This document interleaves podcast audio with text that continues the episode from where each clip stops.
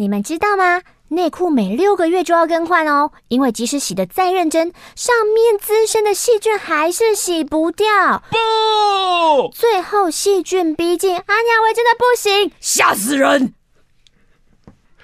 等一下呀，你要先解释一下这边的笑点在哪里，因为一般人其实 get 不到。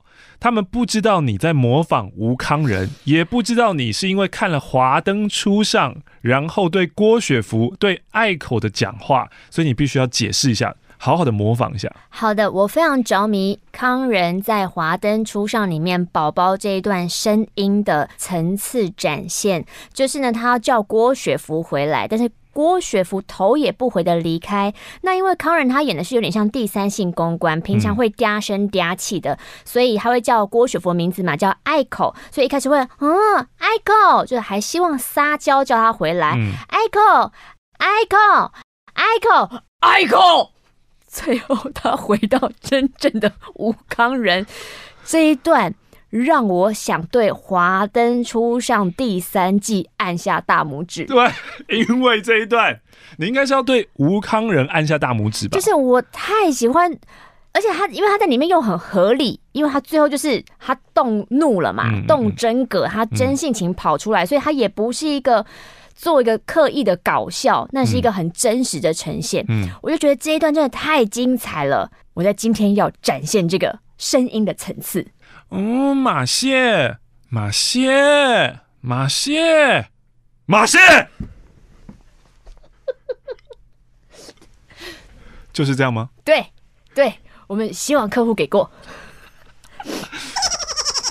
好，而且呢，小裤裤不只要干净，也要舒适哦。尤其，我想很多女生都知道，小裤裤吃屁真的糗。你知道小裤裤吃屁要怎么办吗？之前有一次卡起来在路上，然后小裤裤吃屁，他不会是膝盖弯下来，然后左右拐把它弄出来吧？欸？不是不是，我建议他这么做。我说，不然我们现在来深蹲。你如果害羞的话，我陪你一起深蹲。我跟你说，吃裤的内裤就是一去不回头。你 深蹲，你一打开，它只会越变越丁字裤。哦，除非你，它只能用手动装置拉出来。亲手拉出来，不然那些烂内裤就是一直往你的屁缝去，真的不行。十个女生起码有九个女生一定有屁股吃内裤的经验。唯一的办法就是偷偷摸摸跑到角落啊、柱子后面啊、没人看到地方，然后瞬间拉出来，拉出来之后还会若无其事这样。拍拍自己屁股就没事，也没人在看，自己演给自己心安的。各位，那种松弛哦、没有弹性的内裤，请马上 out 淘汰，给自己的下半身一个舒服的家吧。马蟹无缝抗菌内裤不会卡肉，不会卡屁，有绝佳的包臀性，材质呢轻薄透气，穿了不会很闷热。清洗后呢，挂至通风处，保证。一夜干哇，是一种鱼吗？不是哦，一个晚上就干的意思。对，任何尺寸呢都不用担心，它有绝佳的弹性，经实测最大 XL 尺码，你可以就是我们穿到一百一十二公斤没问题。颜色呢更多达二十种以上，可供挑选。最酷的呢，它是业界唯一哦。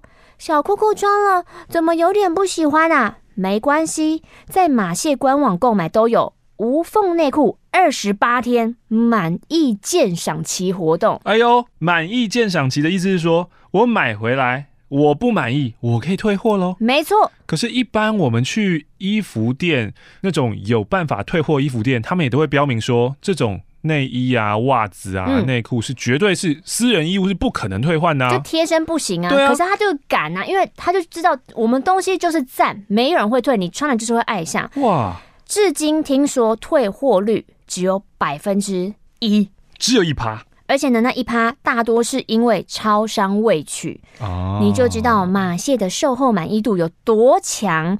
然后，因为我们当然自己也有带回家穿嘛。嗯、然后，马蟹之前我认识是因为在丹尼表姐她要出国找男友的时候，哦，她打包她的行李，她就有提到马蟹超好穿。哦、那的确呢，它整个屁股的包臀性很强，而且那个材质摸起来真的就是我觉得蛮适合夏天的，就像她说的很通风透气，嗯，有种。端一端的感觉，那个很难形容，反正就是松，就是会松是谁啊？就是穿上去就是很贴身、很服帖，可是不会勒，不会不舒服，所以你一定要亲自去感受一下马蟹的无缝抗菌内裤。嗯，但苏小姐是不是把你的内裤全部都整收走了？对，对。对，我就是之前我们因为要合作啊，所以马戏就会寄来，就是你尽管试穿，嗯、所以就是那个呃不同的款式什么都寄来，我就很兴奋拿回家，我想说每一款都要穿穿看，嗯、然后我想说，哎，奇怪，就是假箱怎么不见了？假设十件好了，嗯、怎么我的床头就只有两件？嗯、然后就默默从飘走说，我觉得那个看起来就是蛮适合我的，我就是喜欢那个，然后抢女儿内裤，真的真的内裤贼强行夺取，我觉得很可怕哎、欸。干妈在母亲节活动这档的优惠呢，是全馆五二零免运。母亲节期间呢，直到五月十号早上十点，无缝内着系列任选六件享优惠，消费满一零八八会送新品蕾丝无缝抗菌三角裤中低腰一件，尺寸可选，颜色随机，光赠品的售价就要两百二十九元哦。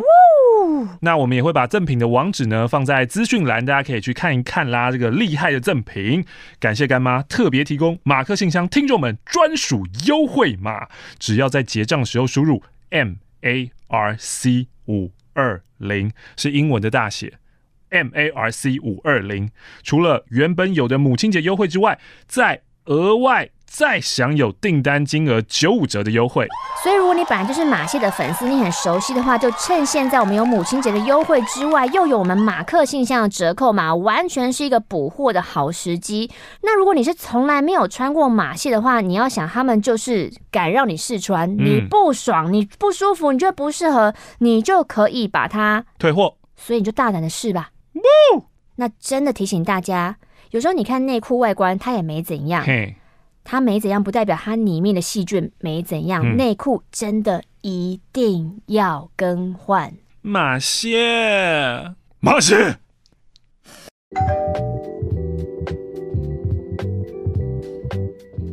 欢迎来到本周的马克信箱，我是玛丽。我是马克，让我们共创一个清新、健康、不黄标的环境吧。好难哦，怎么样都黄标很难哎，根本不知道标准在哪啊。他们之前有说过啊，不是常常被黄标的人，就是会下意识先被黄标。就像你如果小时候就是看起来就比较坏，你经过东西破掉就会被怪在你身上是一样的道理。好衰哦！你现在理解了吧？你这种从小就活在一个骄傲的环境当中的人，你懂我们这些弱势的人想法吗？屁啦！你有多弱势？你那边就乱讲，你有多弱势？你说啊，你有多弱势？嗯，装可怜，嗯、第一名。你知道为什么要装可怜吗？就是我要从弱势中生存下来，学到你弱你妈的才不是！你根本就不是弱势，还要装可怜，令人愤怒。嗯，那你就不懂了。懂你懂。今天我们要继续来回信喽。好的，我们就是在这个频道，然后回复大家的实体信件。如果你想要写信来的话呢，欢迎来信一零零四零四，台北市罗斯福路二段一百零二号二十五楼马克信箱收。这封信呢，来自于华生。人生在世没干过这种事，我想要拜托你们送我那位能量满满、总是推着我往前走的朋友一句祝福。Yui，八月十六号生日快乐。出社会以后，我的时间就像停滞了，好像睡了一觉。从二十岁初到二十岁尾，只是日复一日的上班生活。二零一九年，我很高兴可以认识这位特别的朋友，但是我一直不太敢这么直接的跟他说，他不在的日子，我们在。二零二零对我很特别，终于离开了五年多的公司，终于遇到一个符合理想型的人。终于了解什么叫做不经大脑的喜欢，或是卡到音的喜欢，然后再品尝到一个踢到铁板的无缘。朋友都说我很固执，不懂我为什么这么死脑筋。在此顺便告诉大家，我输了，输给更倔强的他。输了你，赢了世界又如何？对，又以八月十六生日快乐，亲爱的马克玛丽，我是思姿妹，这是我第二封信。我也是综合高中的哦。当时我高三的时候想说，嗯，大学的时候一定会骑脚踏车吧，嗯、一定要骑脚踏车吧。嗯、所以当时呢，同班同学好友 B 一个男生就说，哦，那考完职考我可以教你骑脚踏车。但后来呢，他跟我另外一个好朋友一个女生在一起了。可是这个女生呢，一直觉得说，你是会喜欢我男朋友，威胁威胁，就有点心生芥蒂。嗯、即使我跟他很明确的说我没有喜欢他哦，可是他就是觉得怪怪的。嗯嗯考完职考，因为这个男生答应过我要教我嘛，所以我、嗯、他还有他女友就一起去巴黎骑脚踏车。嗯，那我还不会骑啊，所以只能跟这个男生一起骑协力车。哎呦，那不是女生跟女朋友更不行啊？你怎么可以跟我男友骑协力车呢？真的很不行哎！高中生还不懂那么多美美嘎嘎啦，就想说我就是不会骑，不然怎么办？唉。之后呢，我们找到一块空地，就说那你可以开始练习了。所以他们教了我一下之后，就让我自己练习，两个人坐在旁边亲热那种。那可能练了一阵子有点累，我就坐下休息。结果呢，这个女生就骑单人脚踏车走了。总之呢，我就跟那个男生赶快骑车追上。还车的时候，女生就把船票给我，说：“哎、欸，你自己去坐船，我要先回淡水了。”啊，当然就是我跟男生一定追上去啊。可是在船上的时候，我就想说：“你怎么了？怎么一切都觉得有点荒谬？而且以前你们还没有在一起之前，我们三个就是好朋友啊，本来就好朋友哎。”在船上呢，男生就一直安抚女生，然后我一个人离超远的。到了淡水之后。女生冲下船，做事要跳淡水河。啊，男生去阻止她。这也太夸张了吧！我看了他们一眼之后，就去淡水老街吃吃喝喝回家了。当晚呢，男生打给我说：“哎、欸，你你还是要继续跟那个女生当好朋友哦。嗯”然后女生也传讯息给我说：“我我不是因为你生气啦，明明就是，我是气我自己怎么怎么教不会你骑脚踏车，怎么教不好嘞。”下次我们一起吃汉堡哦，Hamburger。虽然当时呢，我翻白眼翻到后脑勺，但是时间已经过了六七年了啦，啊、还是会觉得，其实当时我是不是应该要过去一起阻止他跳跳淡水河才对呢？不用吧，你那时候去只会让他更愤怒而已。他那时候就是不想见到你，因为我已经加入会员了，就先不抖内喽。报告各位，今天。武汉肺炎新增了十八例，希望信念到时一切安好.我顺利从研究所毕业了。哇 Wow.、呃，天哪，他又附上一个阿拉西展览的纸胶带，又有一个纸胶带，又可以猜了？这是阿拉西加米老鼠，很、哎、很难。嗯，我我们待会拍下给大家猜。我来，我来，我来。靠，靠，这太难。右二，左三，右二。二宫和也，左二大野智。哇，有这么难？你我想应该你看，我连上次那个都猜不出来，这个怎么可能？右二二宫和也，左二大野，右二还是松本润啊？哎、欸，这个老鼠，你告诉我这个是？你告诉我这个是阿拉西？你先回下封信，我要来仔细，我要作答，我要我要拿纸跟笔坐下来作答，我要认真。他自己说是阿拉西，就是阿拉西啊。中间那一个，我有点感觉。说。叫不出名字的那个。哪一个啦？香叶雅纪哦。不是。樱井翔。不是。大野智、二宫和也、松本润啊，你叫不出名字是哪一个？大野智。中间不可能是大野智，中间不是大野智，拿过来，你这菜鸟，你自己回联信，不可能。哎、欸、哎、欸，你不能偷看，你不能偷看，我看你的表情会有反应。这么想猜？想，拿一支笔给我。下一封信我不能跟你互动了，我很忙。因为二零一九冠状病毒肆虐，原本二月底的日本旅游只好取消了。疯狂打给客服，希望可以退费。最后哦，住宿全部退回，但是机票不能退，赔了六千五。跟男友改去好山好水好虽小的花东玩。为什么虽小呢？听了就知道。第一站到花莲吃炸弹葱油饼，我排队就排了一个多小时才买到。结果咬下第一口，我的衣服跟包包就被半熟蛋黄喷的全部都是。火车上买了池上便当，正准备要开心享用，结果整个掉在地上。查好的餐厅，它、不是公休，它、就是卖完，连想去的夜市都没有开。不过花东的美丽依然将这些不快一扫而空。如果肺炎一直持续，旅游的次数也会变少了吧？希望病毒赶快消失，祝大家身体健康平安。他是鲁西。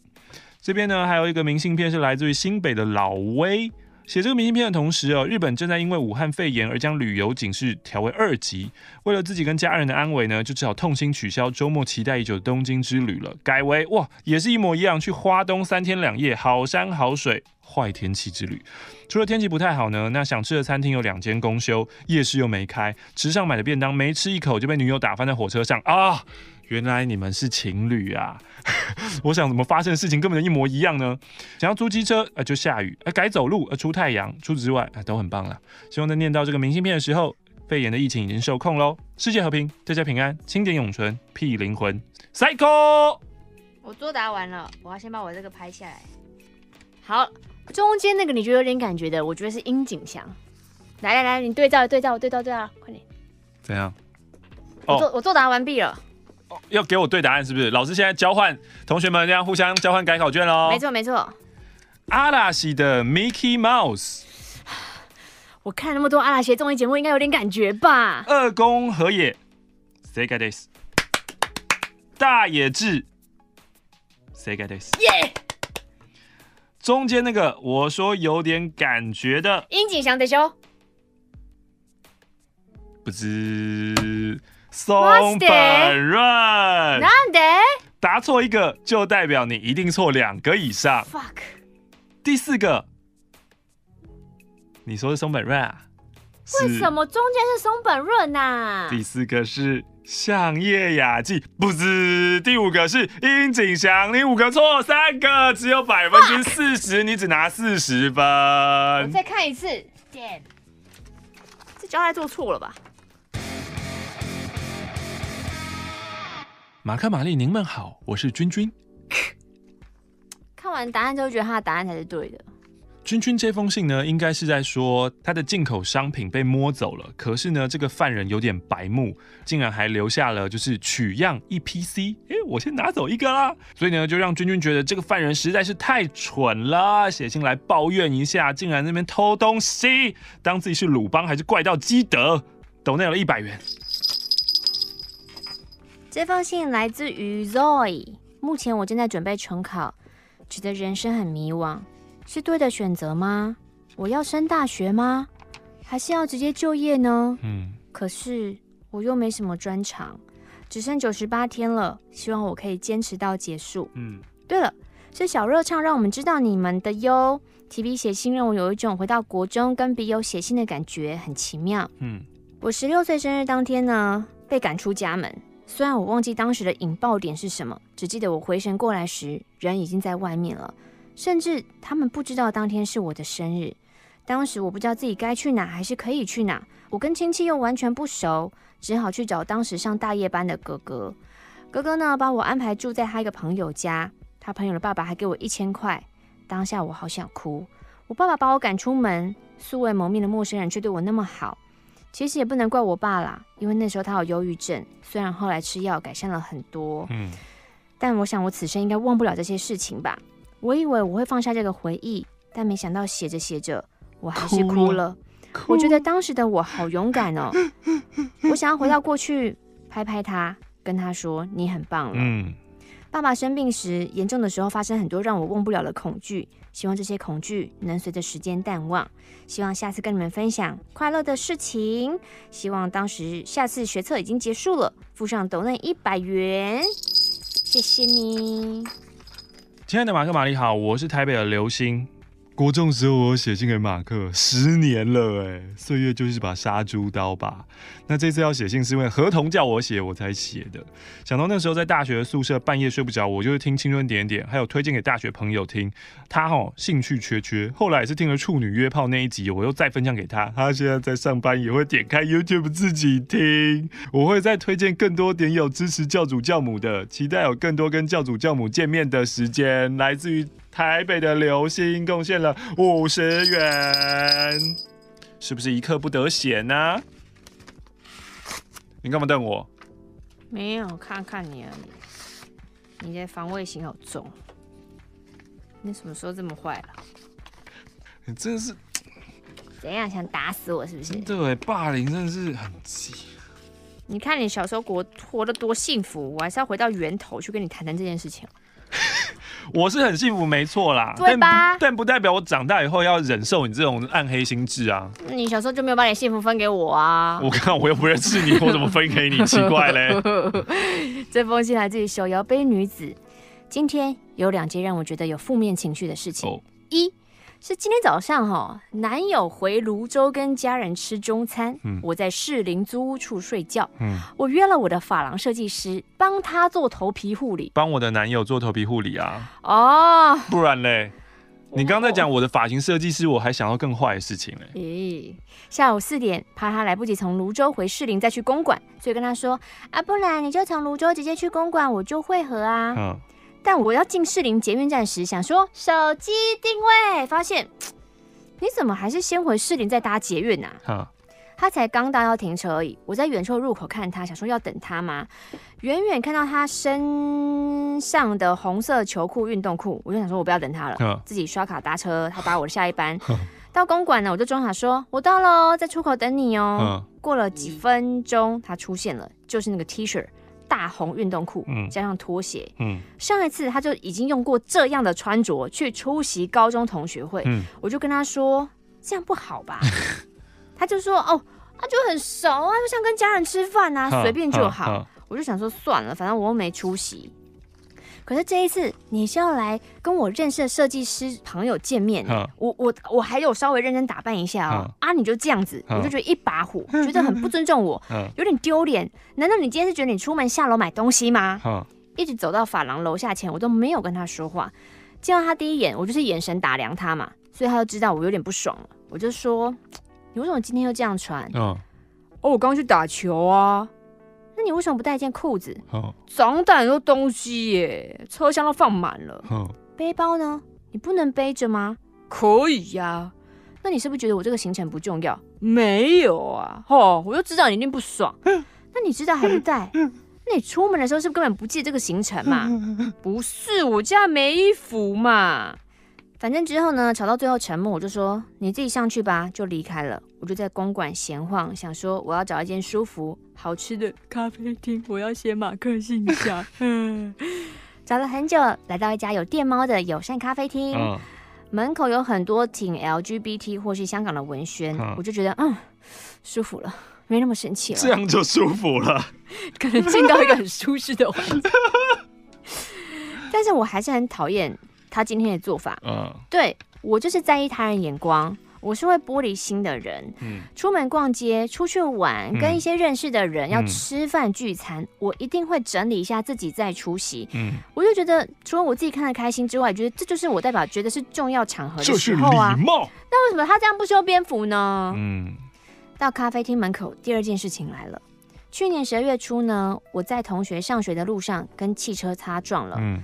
肇事者表示：“哦，会保险理赔，所以你那个医药哈，嗯、你们就是先跟肇事者要、嗯、收据留着，跟让他跟保险员请领，再还肇事者。嗯，当事情已经进行到保险金下来要汇还给肇事者时，同学的爸妈表示：哎、欸，嗯嗯，对哦，我们又。”保那个高额医疗险，嗯，收据应该是给我们去申请医疗险，嗯嗯嗯，医药费本来就是肇事者要自行赔偿啊，怎么会用保险金赔偿呢？嗯、这样等于你肇事都不用付钱你，嗯嗯。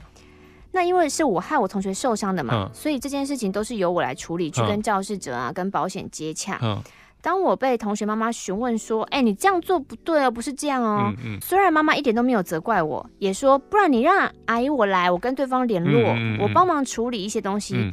嗯但我内心真的很内疚，我害同学受伤半年多，他的脚上都有好深好深的疤痕。啊、我害同学的保险会不会因此拿不到收据，申请不到钱呢？因为我的收据都给对方的保险员了。啊、而且同学又是我大学这两年很要好的朋友。啊、出事我没事，他却受伤了，所以半年来他要做任何事情，我都尽力而为。啊、他要转考军校，一趟三四十分钟的车程啊，去三种做检查等等之类的。我都载他去好几次，什么意思啊？后来几次我表示，其实我不开心他要去军校，而我一直帮你接送你，像个司机。早晨我可以睡觉，却为了接你去检检查早起或翘课。我讨厌被当司机。哎，欸、不是啊，你不是说就是要无偿的照顾他吗？因为你对他内疚啊，你现在又在抱怨，这什么意思？什么意思？这什么意思啊？这段我 totally 看不懂哎、欸。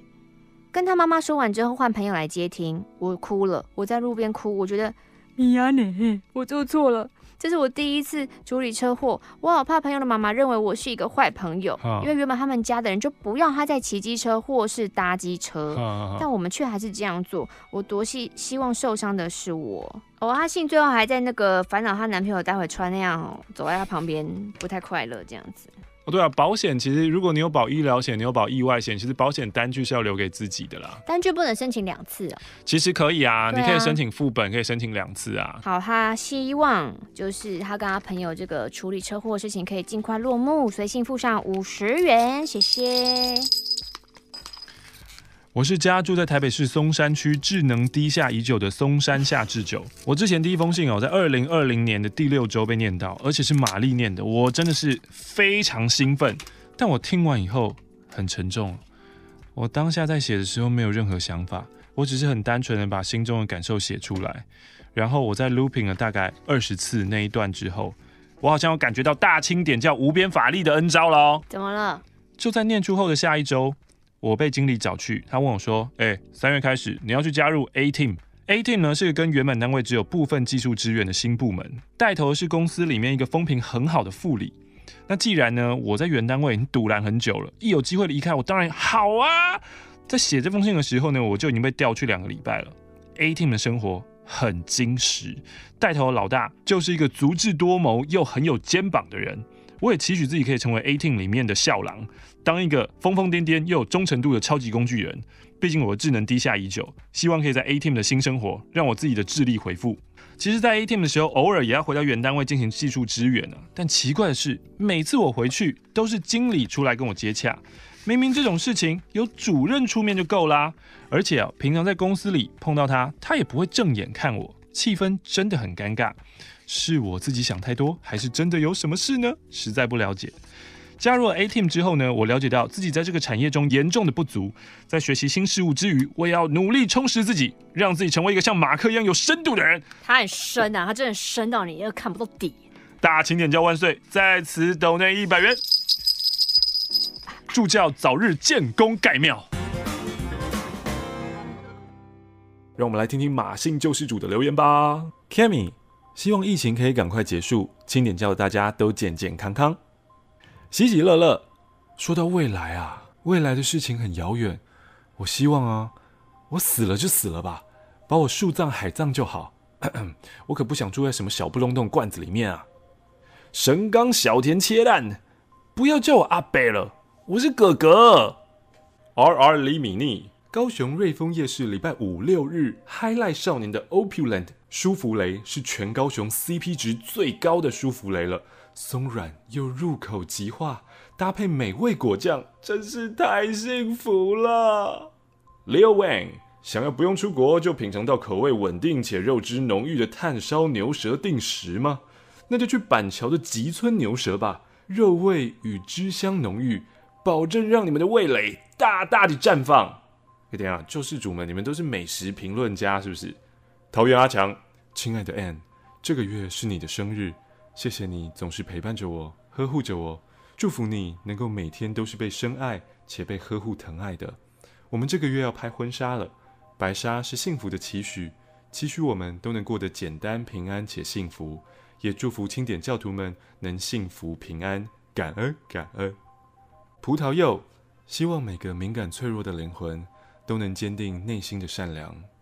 安安说：“四月十六是毛的三十岁生日，祝毛生日快乐！我们是毛，我们随风摇曳。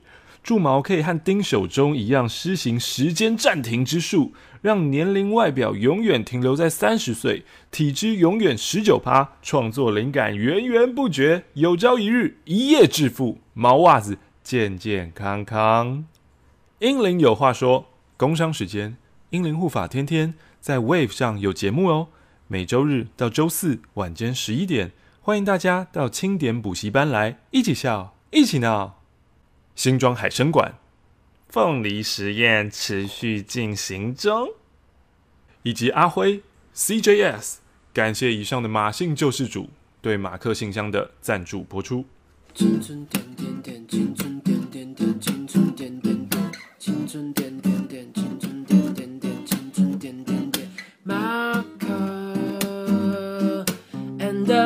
巴黎的青春点点点。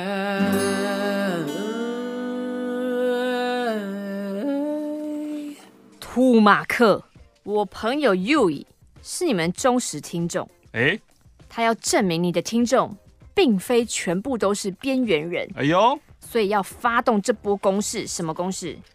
什么攻势啊？拼命写信来的攻势吗？那拼命写信来，怎么证明我们的听众都不是边缘人呢？就就因为就是我有我有很多朋友，而且我很有号召力。我说来，大家一起提笔写信进攻马克信箱，你看他们都会听，哦、是这样吗？又一是八月十六号生日那个 U 一吗？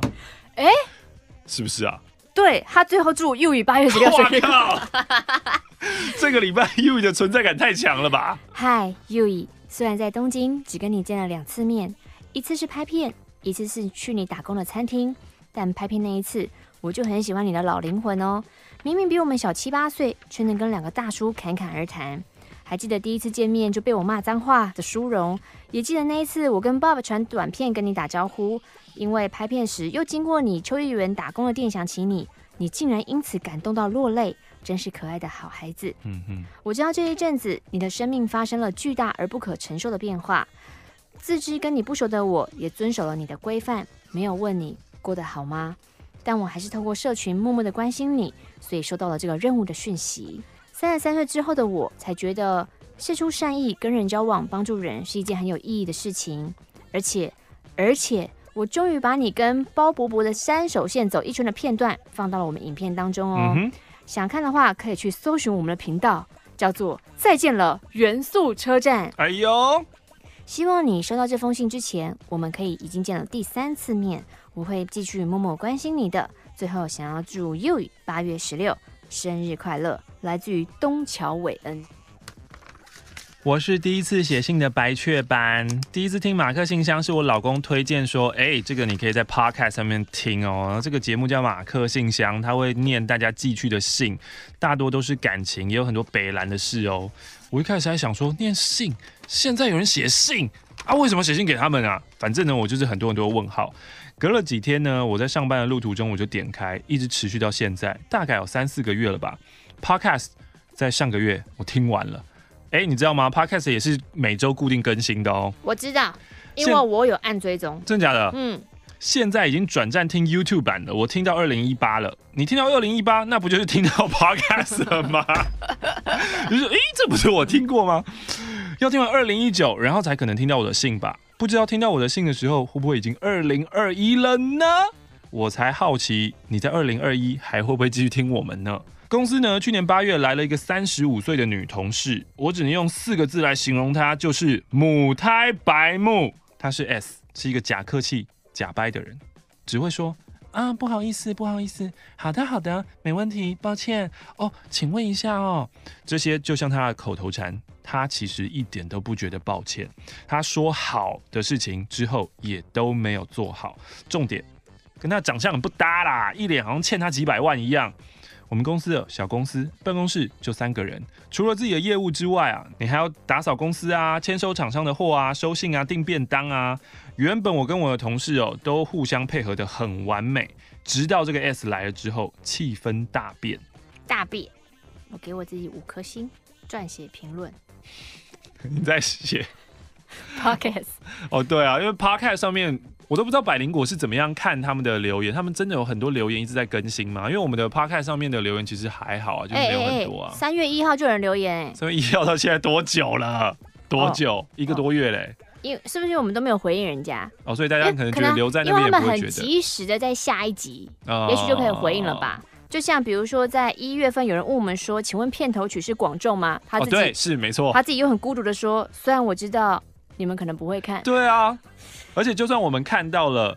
你知道用 Podcast 听马克信箱，其实很像关心，你知道吗？嗯、就是我看到那颗星传回来，已经是好几好几百光光年之后的事情了。啊、所以，就算你现在呃听 Podcast，然后有疑问，嗯，然后你的疑问是两年前的某一集，然后你在现在这个时空留了下来，嗯，然后就算我们看到，然后我们在现在的马克信箱回，你也是要在两年后你才听得到，除非你会跳来跳去，嗯，但跳下去的人应该不多吧？嗯，白雀斑说呢，这个 S 来了之后啊，就发现哦，他有很多事情做的都很糟糕。那我们就这样忍耐，忍耐到第六个月，照理来说，哎、欸，你来半年应该要上手了吧？可是他还是一整个状况外。订便当就成了我们之间的引爆点。嗯，简单来说就是他觉得每天订便当很麻烦，又不知道要吃什么。可是呢，其实哎、欸，我没有跟你说过，抽屉里面有一大堆的名片，随便你选。我们公司就三个人，嗯，随便你选。我就直接说，你是觉得订便当很麻烦，你懒得走去现场问是吗？便当你懒得叫，便当你懒得叫，电话也不想接，按门铃也不想应门，你是不是就只想用电脑啊？S 就说。我现在不是有接电话了吗？你是在说什么呀？之前有人按门铃，不认识的，我开门也被你们念。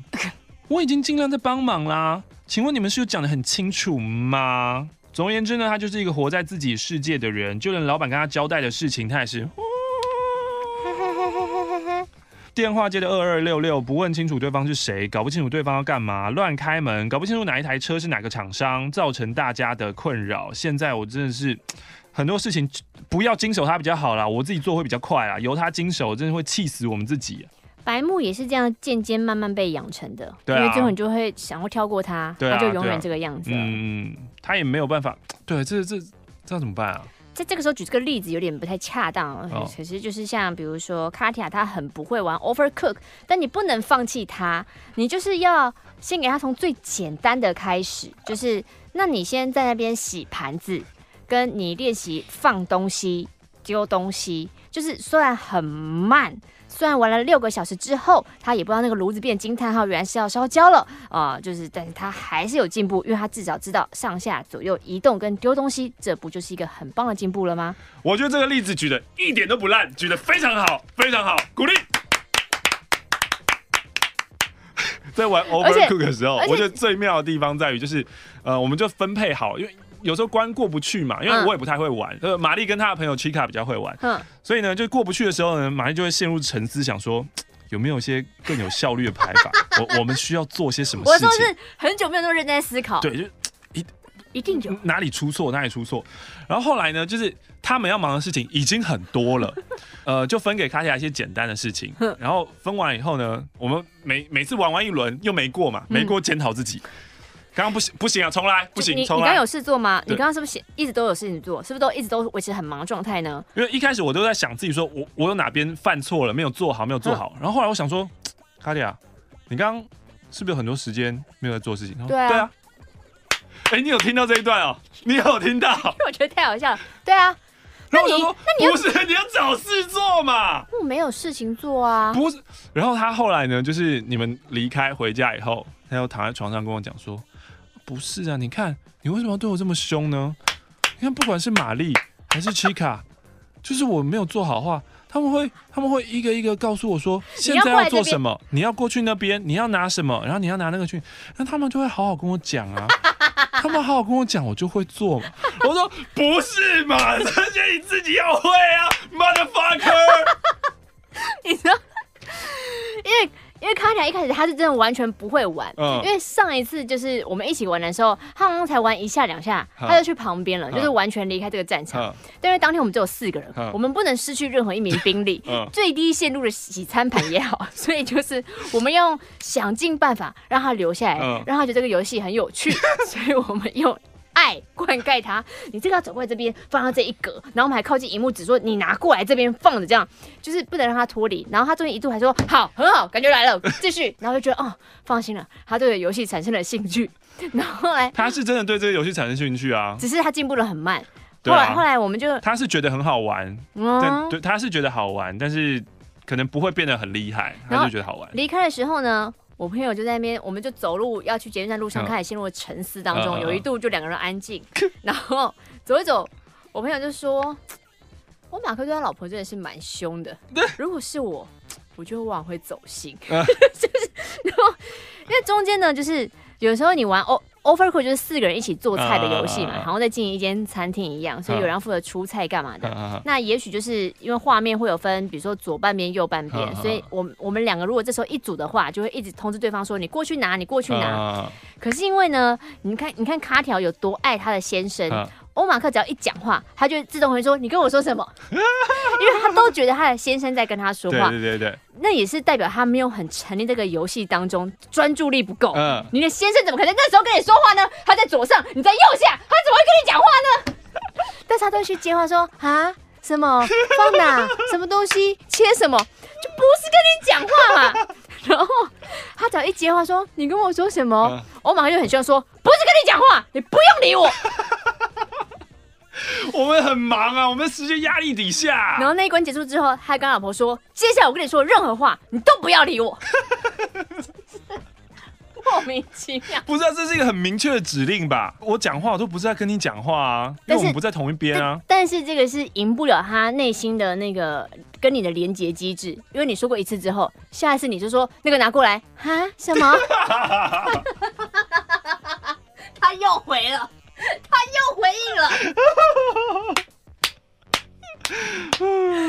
蛮好笑的啊！刚刚刚说到什么？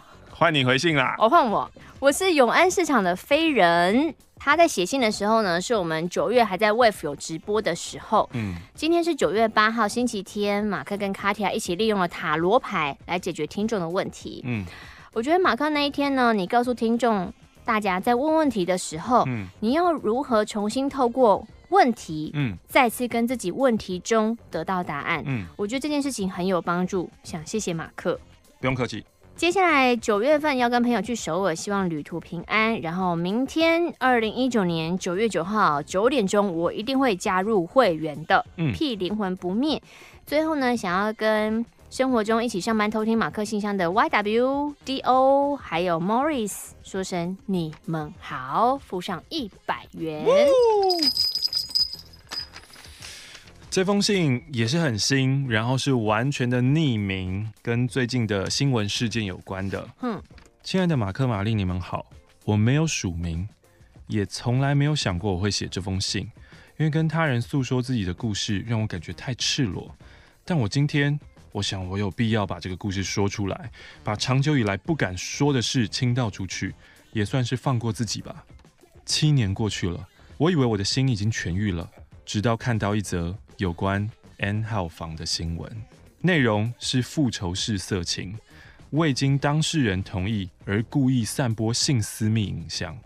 当时正值青春，十六岁的我遇见了第一个男朋友，脑袋充满撒花、浪漫的少女幻想，总想着我跟他会在一起好久好久，对那些甜言蜜语深信不疑。直到那个晚上，我失去了自己的第一次，当时只是心想啊。这就是长大的感觉吗？但自此以后，一切都变得再也不是当初幻想中的恋爱了。他开始质问我：“你是不是处女？”开始在这段感情中以高姿态的方式面对我，像是一个委曲求全的小仆人，配合他所要求的一切。因为我天真的以为都是自己不够好。好几次，我裸身躺在床上掉眼泪，我看着房间窗户的折射，想着：这就是女朋友该做的事吗？让他恣意的压在我身上，好几次我被硬压着头做我一点都不愿意做的事情。我抬起头，勇敢说：“我不想要。”招来的只是一阵酸言酸语。他开始嗤之以鼻，说：“哼，前女友多好，有多棒。”类似的事情发生不下百次，每一次我都告诉自己，我要再表现得更好才行。内心的自卑和想得到认同的渴望，就这样开始侵蚀我的心灵，扭曲我的价值观。当时。我才十六岁，那个还在探索自我的十六岁，那个青春烂漫、什么也不懂的十六岁。在一起半年后，他就腻了，提了分手。我们的感情就这样被摊在阳光下。我的故事呢，成了两所高中学生的闲话家常。高二的时候，有一天，我男校的朋友告诉我说，他看到我的裸照。地方第一志愿男校的学生有地方第一志愿女校学生的裸照，多么轰动的话题！谁会舍得放弃这个八卦？我当下觉得，原本就已经被石头压得好重好重的我，好像要更接近死亡了。每天穿着制服去上学，让我感到羞耻。我玷污了这个第一志愿女校小小的光环。我为自己的单纯和天真感到气愤。每一天走在路上，我都感觉有好多声音在打量我。我感觉自己好渺小，心脏像被人掐住一样，呼一口气都需要很用力。我在心里大声求救，却没有人听见。我当时每天都活得好痛苦，可是我不知道要怎么办。我不敢跟身边的朋友说，因为我害怕我因此也玷污他们身上的光环。我要怎么解释那张照片的背后，就只是我在他家吃饭吃到一半，他突然叫我脱掉上衣，而我却不假思索的照做。他就拿起手机，也脱掉自己的上衣，然后开始自拍。我要怎么解释我当时纯粹就只是脑袋一片空白，懵懵懂懂的照做了呢？别人要怎么理解我的无心无意呢？十六岁，没有人教我爱是什么，性是什么。我以为我跟他会在一起很久很久，我以为那就是女朋友该做的事。高中三年的每一天。我走在校园走廊，总在想，他们不是在讨论我吧？我走在大马路，遇到男校的学生，总在想，他们应该没有认出我吧？好像我的青春岁月全部活在几千名学生的口中，被谣言吞没。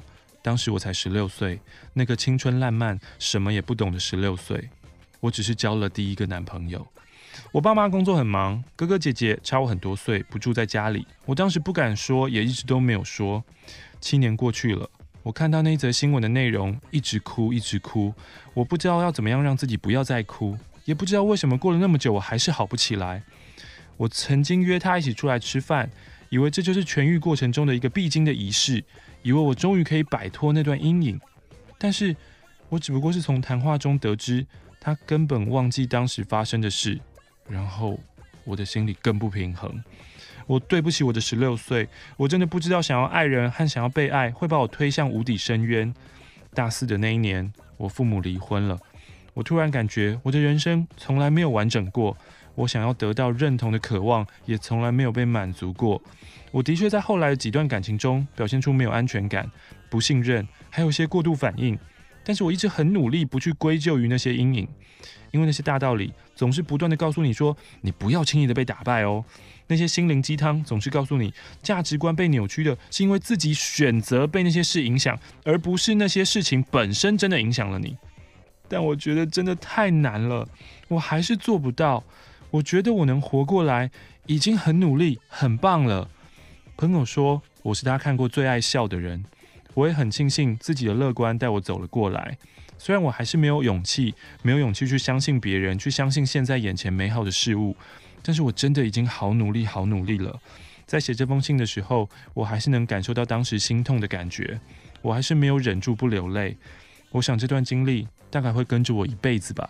但是我好希望有一天，我在谈起这些事的时候，可以不要再流眼泪了。过来，我抱一抱。可怜的傻孩子。我在空中给你抱一抱。嗯。这封信呢，来自于鲁邦。那鲁邦是最近才入坑的新听众。那当然就是一开始听是处女约炮啊，然后跟同事间最常玩的其实是帅哥杯的竞赛，OK，厂商排名、部门男同事排名等等之类的，嗯、哼哼我们都玩过了。在这边我要提出我的底牌，哦、我想要跟当年力压所有卡的金城武先生拼一拼。你是不是很期待？时空背景已经不太一样，因为金城武已经经过岁月，当然还是有差的啊。但是，但你提出这个底牌。我不知道为什么。我我们我我还没有先看到底牌。嗯、现在要跟金城武力拼高下是谁？现在？对，现在哦，现在跟现在的金城武。现在跟现在的金城武力拼高下？莫非你要跟我说浩浩？对啊，没有办法啊。嗯。他的底牌是谁？王阳明。王阳明当年我们没有讨论到，是不是？他还没出来。那个时候还没有。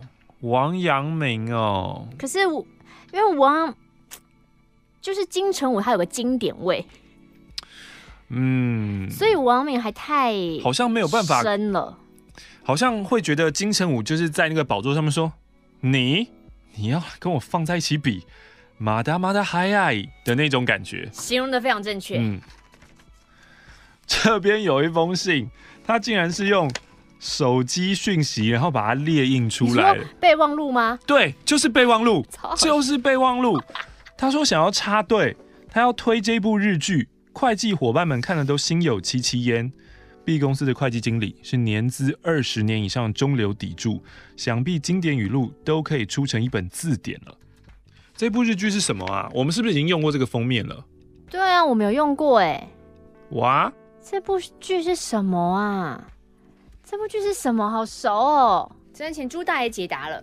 这个封面哈，是一个蓝色的天空，蓝色也不是天空啊，反正跟会计有关的日剧故事。是会计？是会计吧？会计不是他自己改的？不是啊，口雷蛙经费这个，对啊。然后一个女的拿一个计算机还是什么的，就是这个经费不通过这样子。对，然后手指还放个手指套。这个手指套就是会计会用的啊。我不知道那个叫什么啊，手指套，我不知道那个专有名词。嗯，会计经理会说：“设计师，你三号休假又跑来打卡上班是怎么样？我要怎么算啊？加班还是上班啊？”你有适合演会计哦。邀请卡设计好了，印个五百份，厂商报价。一份六十七元乘以五百就是三万三千五百元。会计经理翻了翻打样，哎呦，这样子、哎、一本要六十七哦，杀杀价吧。按了一下计算机，啊，去尾数吧，三万一本六十。继承车资请款从哪里做到哪里啊？什么都没写。现在公司不都用什么 Uber 那种直接？有个什么轨迹记录还是什么的吗？哦，对啊，嗯、现在那个建车的，你想偷吃步都没办法呢。嗯，现在直接打印出来，直接写在上面。嗯、超过八点才算加班呢，你这个不能报。午餐费一百块而已，你请那么多，这是什么项目？每次不写清楚，会计要怎么做账啊？这日期跟单据都对不起来啊！你害我去银行这样对了老半天，我都对不起来啊！你要是在当会计，我就打你。这样。这很欠打哎、欸！这怎么什么凭证都没有？推荐去补来。啊，发票嘞？啊，发票嘞？请款单还是什么都没有？我是要怎么付钱啊？这哪一家的？账号也没来，要怎么汇？你这个、到底是你们交东西都丢三落四的，还是会计咄咄逼人，我都分不出来嘞？我觉得从现在这样看到这边，我我听到这边已经开始觉得说，那你们为什么不给啊？对啊，就是你们丢三落四嘛，你们填不填好嘛？还想抱怨会计？这个要先申请才能刷卡、啊，你们都给我这样乱刷乱刷，先斩后奏，我要怎么跟老板交代？合约写这样不伦不类，我章怎么盖得下去？合约写的不伦不类哦，还要帮你改内容，气死人了！我不是你的助理耶。都不先知会我，处理不了才要找会计收拾善后，哈？国字的大写一二三四五都不会写。我开始一二三四谈恋爱的方式。好的，要先谢谢你为我们做了封面，然后因为那时候看了封面我很喜欢，我就先用了。嗯，没等到你这封信啊，哦，应该配着一起用的，也谢谢你贡献了一百元。周末的时候，我居然用了三天追完了一部日剧，而且从头看到，我还我没有漏看最后一集哦。什么？莫名其妙看完了。什么？而且蛮久了。什么？叫做大恋爱。哈？在讲什么啊？就是我看了第一集，就很想知道第二集在发展什么。不是啊，你的周末明明是三天打三天 Overcook 啊，你在说什么？然后我玩 Overcook 回家太兴奋了，我就要再看三集日剧才睡得着。我靠！所以我最近生理时钟很乱，超乱的。他他第一集就是。反正就是一个女女生女医师跟男医师，看起来就是金童玉女，然后非常匹配，然后两个人都知道自己要的是什么，然后那种见面的时候还给对方说，这是我的身体健康检查，这是我的血液检查，我们一切正常，所以将来我们的婚姻，我们小孩都有一切正常，就是还按照规矩走走的人就对了。然后呢，所以他们要新婚了嘛，所以要搬家，那男生还在国外还没回来，所以就女生自己先搬家，找到搬家公司，找搬家公司搬家搬搬搬搬。就是搬家工人要离开的时候，嗯，他就回到自己的房间厨房的时候，发现，嗯，怎么个搬家工人还站在那边，站在他的家的厨房，嗯，然后再喝，比如说一瓶果汁好了，然后他就看他喝那瓶果汁，又看到自己家桌上有就那种拜拜订好一箱的那一种，四乘什么二十六瓶这样，嗯，然后说那个那个，然后那男就在喝果汁，就想说，你是不是觉得我偷喝你的？对，但这是我自己的果汁，因为因为他那一箱的确是完整的，啊，然后人家说，嗯。没有啊，呃、就是就就是他们可能相遇的第一个画面。呃、后来呢，有一天，这女生刚搬新家，第二天还第三天回家的时候，发现我家楼怎么在漏水，就刚好在那个书架上面漏水，呃、所以整个书里面全部都是噼嗒噼嗒都湿哒哒。这个时候呢，刚好搬家工人要来收他剩下自己拆封的纸箱，所以叮咚叮咚，还有那一箱果汁。还还有那箱果汁，然后叮咚讲，他就一开门说：“你一定要马上进来帮我。”就你看我那个书架上全部都湿了。他们他就陪这个女主角一起上楼，说：“哦，不好意思，你的那个水闸没有关，所以可能让楼下漏水了。”回来之后呢，两人就一起把那个书摊开，在那边压帮忙弄。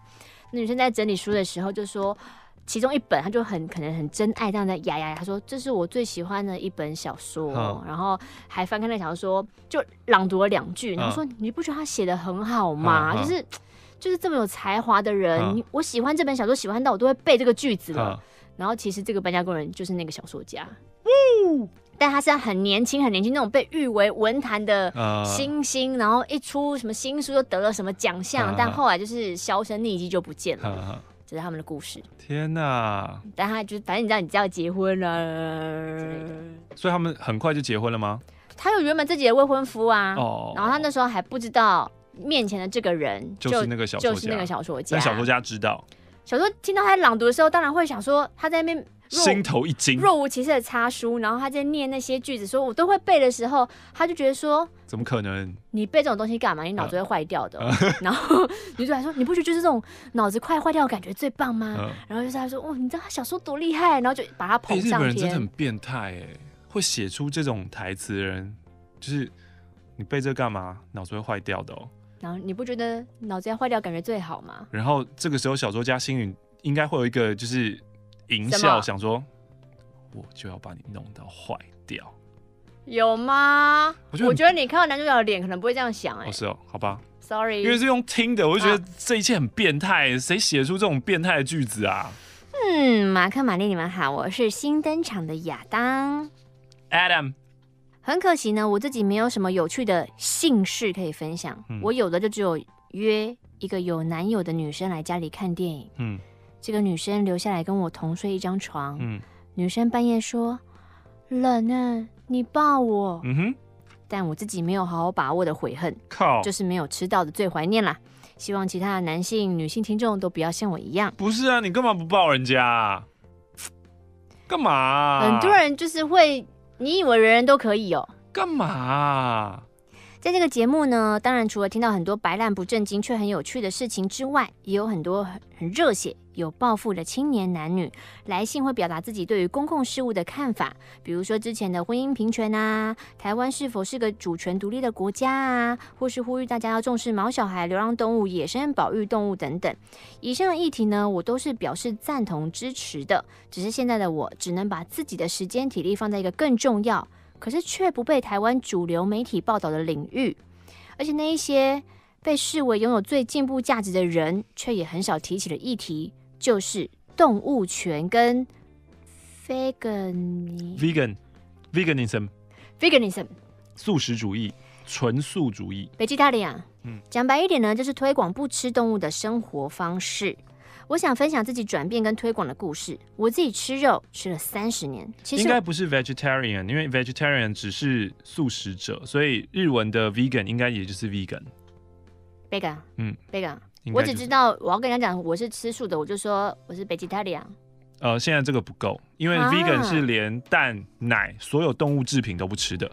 啊，嗯、太久没有上日文，就是没有办法更新一些很新的词汇，很烦哎。我从来没有想过自己会成为一个 vegan，自己没有任何的信仰。以前晚上我最喜欢的就是跟姐姐两个人点一份麦当劳全家餐当做宵夜，披萨、咸酥鸡、卤肉饭，所有大部分人爱的东西。好爽哦！哦，爽！从小这样吃太爽了吧？直到我在二零一六年看了一部纪录片，叫做《畜牧业的阴谋》。哦，真的，里面揭露了地球暖化还有极端气候，其实就是我们每个人一点一点透过饮食所造成的。嗯。看完纪录片之后，内容让我太震惊了。我深思了一段时间，我就觉得好，我尝试吃素看看。嗯，反正只要我想吃肉，我随时可以回来嘛。嗯，但当下决定之后，就遇到第一个问题了，因为当时的我正在健身。嗯，要如何不吃肉却长肌肉呢？我马上 Google，才发现其实。吃肉才能获取蛋白质是个迷思哦，嗯、在这个世界上，完全不吃动物性食物的运动员、健身者其实蛮多的。嗯，甚至有一位打破世界纪录的大力士叫做 Patrick Bobomia，也是一个 vegan。而且很多人会认为纯植物饮食会导致身体不健康的想法，其实也被联合国的医学报告啊，还有一些西方国家的营养学权威医师证实是错的。嗯。你应该是看完那部纪录片吧，《茹素的力量》哦，对啊，其实妥当的纯植物饮食适合所有的人，包括孕妇、小孩都可以。嗯，同一个晚上，我又看了一个纪录片，叫做地球的森林》，嗯，是一部真实描述在农场还有屠宰场内幕的纪录片。其实我没有把影片看完，因为还没看完，我已经泪流不止了。我无法想象自己三十年来的饮食选择，对那些被称为经济动物的动物带来多大的痛苦。那些动物除了外貌跟猫狗有所差别以外，本质上有不同吗？讲到人权，我们知道不分种族，可是讲到爱护动物，是不是只爱那些猫狗跟快绝种的动物呢？这个社会上的多数人都是反对虐待动物、善良的人，嗯，可是多数人其实看不到屠宰场里面发生的事情，嗯，选择了虐待、压迫下的产物，嗯，我们在懂事之前就被父母选择了吃动物，即使我们远离那个造成动物痛苦的场域，我们的金钱也不断资助动物的痛苦不断发生。标准嘛。如果屠宰场是一个玻璃墙，我们都勇敢面对的话，事情会不一样。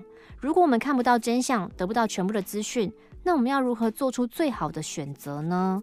文明的进步不只是科技的进步，而是那些被压迫者得以从被压迫的状态得到解放。嗯，摩西把奴隶带离埃及，二次世界大战结束，犹太人离开集中营得到自由，黑人不再是白人的财产。同性恋不再被误解，得到婚姻自由；而现在因为网络崛起，被掩盖在屠宰场内的不再是秘密了。最近刚从纽约回来，我在那边参加了一个维持一个礼拜的动物权推广活动，嗯，Week of Truth。我们所做的就是在街上播放屠宰场的影片，嗯，还有跟路人对话。在谈话最后，给他们一张卡片，上面提供许多有用的资讯，嗯，帮助人们把心里反对虐待动物的理念跟行为，去跟饮食做合一，嗯。虽然大家对美国人印象就是肉肉肉，吃肉吃肉，呃，喝牛奶，但其实在那里，vegan 的观念非常的普遍，嗯，每一家餐厅几乎都会提供一两样 vegan 的餐点，就连韩式炸鸡店也有 vegan 的选项哦。Wow 这个吃肉的国家持续的改变中，在他们超市里也有非常多动物性食品的 vegan 替代品，像是汉堡、香肠、热狗、cheese、冰淇淋、披萨，甚至蛋，很多味道甚至比原本的动物性食品还棒。嗯，在那里，我最常问路人的问题就是：如果我们成为 vegan，还是可以享受美食，然后甚至活得更健康，为什么我们还要屠宰动物呢？嗯。这趟旅途中让我印象深刻的是，有一位骑着脚踏车的非裔男性，他年纪大概四五十岁吧。他看着我们播放的影片就哭了。嗯，他说：“我不敢相信那些动物会经历这样的事情。”我给他一张卫生纸，让他擦泪，并且告诉他：“Your tear is beautiful。”是这样讲吗？嗯，你的眼泪很美丽，因为代表的是关爱动物的心。我跟他没有聊得太久。可是他同意我告诉他一切，并且他表示愿意开始改变饮食。嗯，其实呢，会想要做这件事的原因，除了帮助动物，还有个原因就是我想要帮助那些跟我一样，跟那位先生一样，不愿意再见到动物受苦的人。嗯，让他们知道我们在现在的文明社会中有更好的选择，就是成为一个 vegan。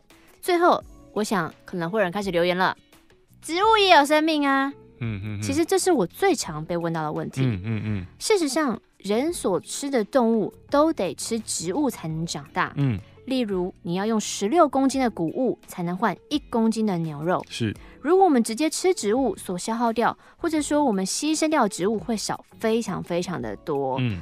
只是我们提出植物也有生命，到底是因为它是我们吃肉的好理由，还是一个方便的借口呢？嗯哼。附上我们推广的文宣，希望大家能够透过每天的饮食，让世界变得更加美好。这就是一个名片，然后背面有很多 YouTube 你可以搜寻的东西。这是不是一些 YouTube 的影片？对啊，频道，嗯，饮食与健康、畜牧业的阴谋、地球上的森林、找蔬食。感谢你的来信。第二马克·玛丽，几年前呢，因为接触到《我决定简单的生活》这本书。我的家里空无一物这部日剧，而开始了极简之路。极简的定义其实没有标准，不是说你只能拥有一百件物品，或是一季里面只有三十三件衣服这样的基准才能够称为极简主义者。在我的认知当中哦，极简比较像是认真检视生活的需求，然后你适当的减少物品，不被物品制约，但你也不会因为物品实在是少太少，少到好困扰哦。接触这个理念至今大概三年了，可是我的极简之路不是这么积极。直到二零一九的年初，重新燃起了改造生活品质的意念，然后就一直身体力行至今。年初呢，我整理到一张卡片，我完全忘了还留着它。这封卡片呢，是应该是她前男友写给她的，他有他有顺便寄过来。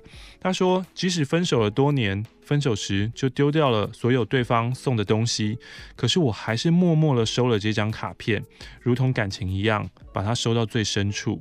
至今一年又快过了。我自从知道这个卡片的存在，我时不时就会拿出来问自己说：丢吗？却又舍不得，然后又收回抽屉。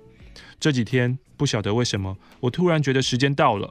即使没有你，就是这张卡片，也还是清楚当时我的用情多深，曾经有多快乐，多伤心。一切已经不值得怀念，我却拼命留在身边，跟当初那一段早该放手的感情一样，不该再拼命紧握了。虽然这么说，我却还是无法做到自己看着它被碎掉的样子。因此，我想要麻烦马克跟玛丽替我处理它。最近呢，家里有亲人过世，虽然我并不是要去处理身后事的人，可是呢，看着留下那么大的一座厂房，厂房的一角堆叠了十几年前搬家时留下的旧家具，只是这十年来，这些家具从来没有再被使用过啊，积着厚厚的灰尘。除了家具以外，还有太多根本不确定是什么东西。家人目前花费了很多心力要去处理这些物品，然后物色厂房的买家，不禁在想：如果我们都懂得死前的断舍离，还有意识人需要的东西并没有那么多，毕竟人的一生生不带来，死带不走，是不是可以做些什么，不给身边的人带来这么多的困扰呢？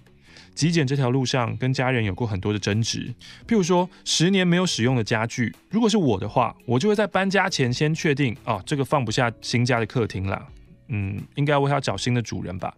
可是家人就会认为说，这总会有用到一天啊。如果吼你，我们虽然十年没用到，但第十一年有了用处。就会骄傲说：“哎，你看，你看吧，你看当时丢的话，现在要花多少钱之类的。”散户心态，完全可以理解。我爸妈也是这样。其实爸妈都是这样。对啊，物品的价值应该是被需要，所以才被赋予价值。而不是当初花了多少钱买，花了再多的钱，你放在柜子的深处，它没有用处，然后甚至你渐渐忘记它的存在，这个时候它本身的价值就是零。不管你花了再多的钱，它其实对你来说价值就是零。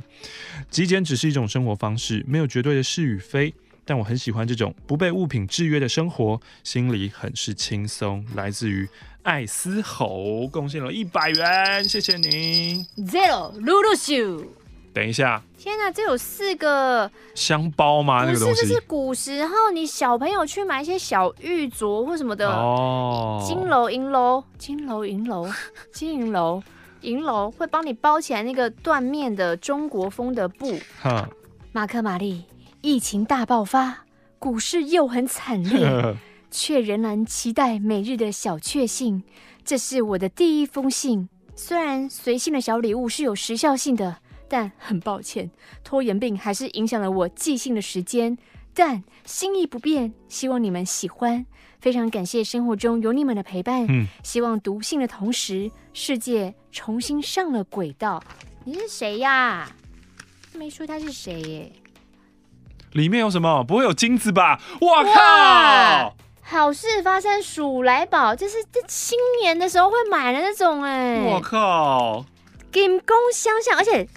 袋子袋子，你知道哪来的吗？什么？指南宫。哎呦，看来时来运转就是靠你啦。还有指南宫福德正神的银币。哇哦，金币银币。哦，就是一人一组。我的天啊，要发大财了！发大财了，我要转运了。非常的谢谢你，把这个福气也分享所有在收听的大家。真的，更多分给扛把子。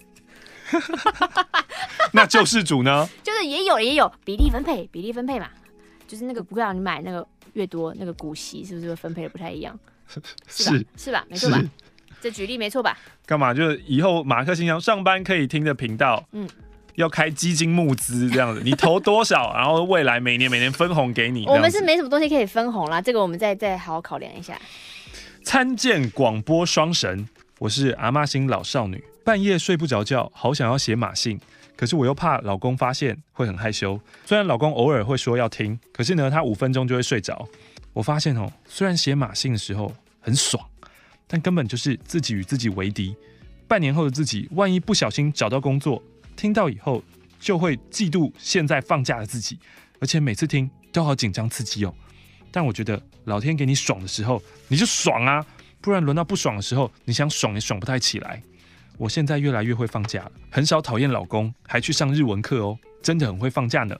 我是爱做家事的主妇，有养乖宠物，最爱的运动是散步，所以其实没做啥也会自以为很充实。我来分享一下懒人结婚法：喜帖用 App C A N V A Canva 套版打喜帖，好像有很多其他的 App 可以请印刷店印出来，他们帮忙裁切。信封买现成的，寄件地址刻印章。哦，虾皮很便宜。饭店呢会帮忙布置相片区的场地，固定几种桌布和收礼台的配色可以选，还有送住一晚，还有付主持人跟新娘管家，也会帮忙放新娘管家。嗯，要干嘛？新娘管家就是处理所有的杂事的，就那天要找谁啊？好辛苦哦。对啊，付账呢也是服务员来休息室收，反正呢就是你结婚如果要轻松，你就是选什么都配好的。背板没有买太贵的，反正呢就只用一次嘛。想拍的朋友你就偷偷拍隔壁的就好啦。那这样呢，拍婚纱加宴客服加拍的新密加老公拍的西装加照片签名卷轴加谢卡加大小照加相簿，还有宴客，听起来不太是懒人结婚法，我还是觉得非常的麻烦。结婚好可怕哦。嗯，对于结婚的大家，我致上一分敬意。他说：“我饭店跟婚纱，我都是查了很多资料，可是我只看一间我就定了。最近呢，才想起来以前哦，上班上的越来越容易生气，变得不爱讲话。要感谢启真女神救了我。在漫漫长夜的时候，她说：希望你们每个人都能过自己想过的生活。”不晓得，在我年轻的时候，还跟陈雨欣一起去吃听众的喜酒，那是老陈、老张、老陈啦，老陈，不知道老陈还在不在？如果在的话，就是私讯一下吧。对、啊，老陈，你最近过得好吗？还有那个美到翻的太太，他说呢，就是因为陈绮贞的那一句话，就是说，呃，希望你们倾听自己内心的声音啊，他就马上大喊说，我要我要不上班，然后他就辞职了。好，所以第二年他就想离职的我，在第四年终于成功离职了。还是觉得心胸很开阔，走在路上都会偷偷唱歌。我一直讨厌打电话，还帮大家去定位哦。你看看我现在进步有多快。人生苦短，快乐很重要。虽然康永跟理科太太觉得要追求平静，之前的苦加现在的乐，平均起来也是蛮平静的啦。谁能够告诉我，我的爱没有把握？好的，谢谢阿玛星老少女。今天的最后一封信来自于第一次写信的艾丽卡。呃，有一次啊，我打工下班走去公车站的路上，我突然觉得，哦，我想听那首歌，哦，那阵子我最喜欢听那首歌了，所以我就看了手机一眼，海那个 moment，我踩空了，摔了个狗吃屎，天哪，超丢脸！我快速的站起来，想说没问题，大丈夫，若无其事的快步离开现场，没错，没问题。但跨出第一步，我就知道，再踩空，哑巴，哑巴。脚拐得非常严重，嗯，我忍着脚痛，拖着一只脚，好不容易走到了公车站。我一路上想说，谁谁可以带我去看医生？我不会骑车，no，没有朋友。哦、连假，爸妈出去玩了，住附近的朋友，表哥表姐都出去玩了，表哥，我一个人无依无靠，很可怜啊！你就坐计程车出发不就好了？对啊，你有钱，你有钱可以解决的事情，这种事情不需要我来教大家。等一下啊，你是不是天龙国思维？怎样？有很多地方是没有计程车的，我们来看看它的地址在哪里。土城，可能工业区啊，厂房没有计程车啊。不可能啊，计程车不是。还有不，你都有公车站的地方了，不可能那么偏远，公车都会开到哎、欸。哦。哼。嗯，回到家继续哭。回到家之后冷静一下，想说，嗯，不管怎样还是要看医生吧。所以我就一个人拐着一条腿去等公车看医生。天啊，你是不是很重视这个金额？就是不能坐计程车去看医生，因为我出门的时候一拐一拐太明显了，邻居也发现了，所以传来传去，整个社区都知道。哎、欸，那个几楼几号那女人哦受伤喽，好丢脸。而且那一天我一个人去看医生的路上还下雨了。Today is not my day。在我脚扭伤的下一个礼拜，我就要去日本自助了。换个角度想，还好不是在出发的那个礼拜扭到，不然我干脆直接摔死算了。嗯，但那只脚命运非常坎坷，我前前后后看了几十次医生都看都没好。还有一次，有一个中医推拿师傅捧着我的腿推呀、啊、按呐、啊，不要去给啊推呀、啊、按呐、啊，继续跟我，最后不是要拿药布包起来吗？我脚踝内侧受伤，他妈来贴我外侧，他根本不知道我哪里受伤啊！你在干嘛？会不会太夸张？前面你在按按啥小啊？你只是想跟我聊天嘛？烂东西！我可以摸你的脚这样子，好恶哦、喔！哎、欸，如果是个花花腿吗？我是个足控的话，我就要去当推拿师，多爽啊！这天掉下来职业，对不对？好恶哦、喔！对不对？好恶、喔，对不对？我换了好几间诊所，看了好几个医生，但一直不见明显的好转，前后大概半年吧，一下掰咖，一下好，一下坏。其实我一度以为我这辈子脚就这样了，连我妈都说：“啊，你那个脚不会好了啦。”连我妈都这样讲，我伤心欲绝。不是啦，你脚踝扭到这件事情，你你现在直接打脚踝扭到多久会好？Google，他会不会告诉你？看中医哦。不是，怎么可能看中医？中医把你弄坏。你确定 Google 不会跑出这些怪东西？不要，哎、欸，大家真的不要随便去推拿，推拿只会大部分都会让你的那个伤势加重，因为这个好的中医、好的推拿是很难遇到的，大部分都给你乱推通。脚踝扭到哦，多久会好？嗯、是不是？嗯你就会看到快则要一两个月，慢则要三四个月。反正我后来放弃了，不再去看医生，放任他好一阵子之后，偶然认识了一位中医推拿师。哦，你真的是很相信这个哎哎哎！但他这样写的写法就代表那个是神医嘛，把它弄好了。刚好有机会啊，想说给他看一下好了，从那之后就好了，没有掰开喽。但我现在分不清楚哦，是那个医生真的太神了，还是其实你就放任你自己的脚好好休息，它就会好了。是的，让我来朗读一下：肌肉拉伤、扭伤、挫伤是严重程度的差别，接受复健、口服药物、外用药物等治疗，约。一到六周到十二周会恢复。各位伤筋动骨一百天，你需要时间的。Yeah. 总而言之，我当了半年左右的残障人士，如今我可以正常的走路、打工，一整天走八九个小时都没事了。这边呢，其实要奉劝大家，走路要看路，不要看手机。到底当时我是想听哪一首歌，让我变成一个白咖呢？是韩国团体。Off on Off 的歌不是那种什么偶像团体，曲风是有点嘻哈跟 R&B，让人听了很放松，relax，真心推荐。目前我推荐给朋友，百发百中。哎呦，说好听，Off on Off，推荐给大家。谢谢你的来信，马克信箱，下次见了，拜拜。